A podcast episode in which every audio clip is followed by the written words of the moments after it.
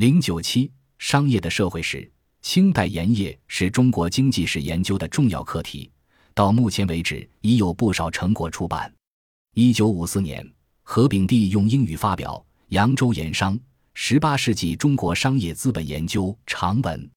两年以后，日本学者佐伯富则有《清代盐政研究》问世。一九八零年代以后，关于盐业的专著明显增多，其中有徐宏的《清代两淮盐场的研究》，陈峰的《清代的盐政与盐税》，张小野的《清代私盐问题研究》等。通史性的著作也陆续出版，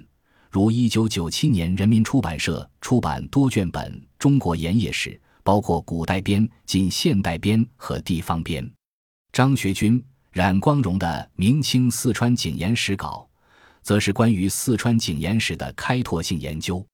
自贡不仅历史上是中国井盐的集中生产地，现在实际上也成为中国盐业史研究的中心之一。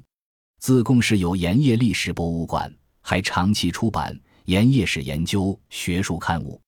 然而，关于中国井盐业的研究主要集中在盐政管理、盐的贸易、盐业技术等问题，基本上以经济史为出发点。我们很少从社会史的角度，把从事盐业的商人作为一个有代表性的整体，分析这个行业在中国工业化过程中的地位和作用，总结他们经营活动的特点，探讨他们兴起和衰落的原因。然而，这些正是曾小平所关注的问题。在这个研究中，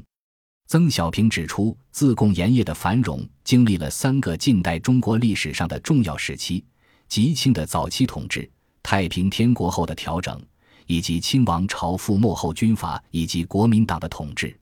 自贡过去由自流井和贡井两个城市组成，其盐产量占四川盐产的百分之六十。这些井盐商人的成功得益于丰富的井盐和天然气矿藏，但也是由于他们的富有成效的经营手段。自贡盐商在聚集资本、发展技术、扩大市场、组织合作等方面。都有着非凡的能力，他们能够充分利用各种资源发展生产。自贡盐场是中国本土不多的几个大事业例子之一，是探讨中国本土经济组织的一个理想对象，也为了解井盐企业怎样在一个地区内或若干地区间发生作用，提供了非常有用的分析典型。曾小平这本专著与过去的研究不同。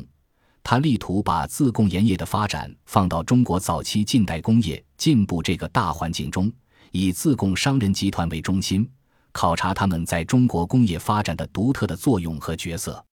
他指出，中国本土所产生的企业组成和经营方式，是适应中国内部经济结构的结果，是中国内部经济发展的一个特殊形式。本书通过对自贡盐业发展的深入的个案研究。对过去一些中国经济史研究的传统看法提出不同的思路。本书的中心观点是：长期以来，学术界认为中国缺乏银行系统以及对商业长期的歧视等等因素，阻碍了中国的工业投资和发展。但自贡商人成功的将手工业作坊转变成为规模的工业生产，却对这种观点提出了挑战。富荣盐场早期的发展得益于相对的政治稳定，国家对产权和合同方面的保护，弥补了缺乏商法的缺陷，这成为井盐业发展的重要基础。